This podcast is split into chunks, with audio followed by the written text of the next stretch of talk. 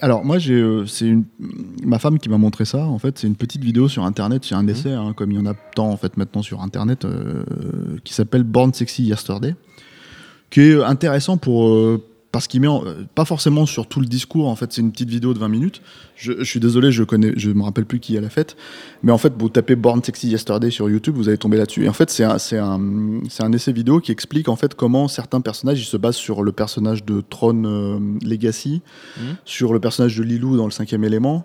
Euh, et moi, j'attacherais ça à Wonder Woman pour le coup. Euh, comment en fait ces personnages sont des espèces de personnages qui sont enfin censés être des personnages euh, féministes entre guillemets euh, et qui sont bah, en gros sexistes en- fondamentalement. J'aime pas utiliser ce terme-là parce que c'est trop facile au bout d'un moment. Mais le truc c'est que c'est vrai, voilà, le personnage de Lilou dans dans, dans, le cinquième élément ou le personnage de, la, nana dans j'ai oublié son nom dans Tron Legacy. Et il y a d'autres deux trois autres persos en fait qui- qu'ils utilisent.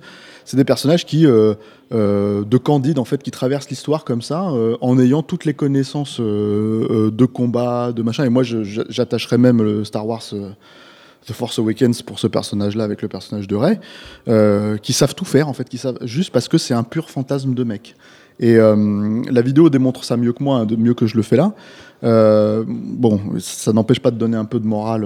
c'est un peu moralisateur sur la fin cette vidéo, mais c'est très intéressant en fait de pointer du doigt des espèces de, de personnages qu'on pourrait considérer comme des personnages Mhm. de femmes fortes entre tu guillemets. parles, tu parles de- du, du syndrome de Mary Sue en fait.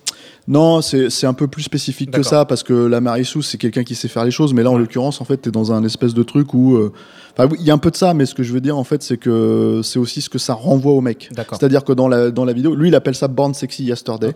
Euh, c'est son terme. hein. Euh, mais le truc, c'est que la Marissou, c'est quelqu'un qui sait tout faire. Là, c'est quelqu'un qui sait tout faire, mais aussi, en fait, pour valoriser la, la relation avec l'homme. Et euh, je dirais pas que toute la démarche est euh, pertinente.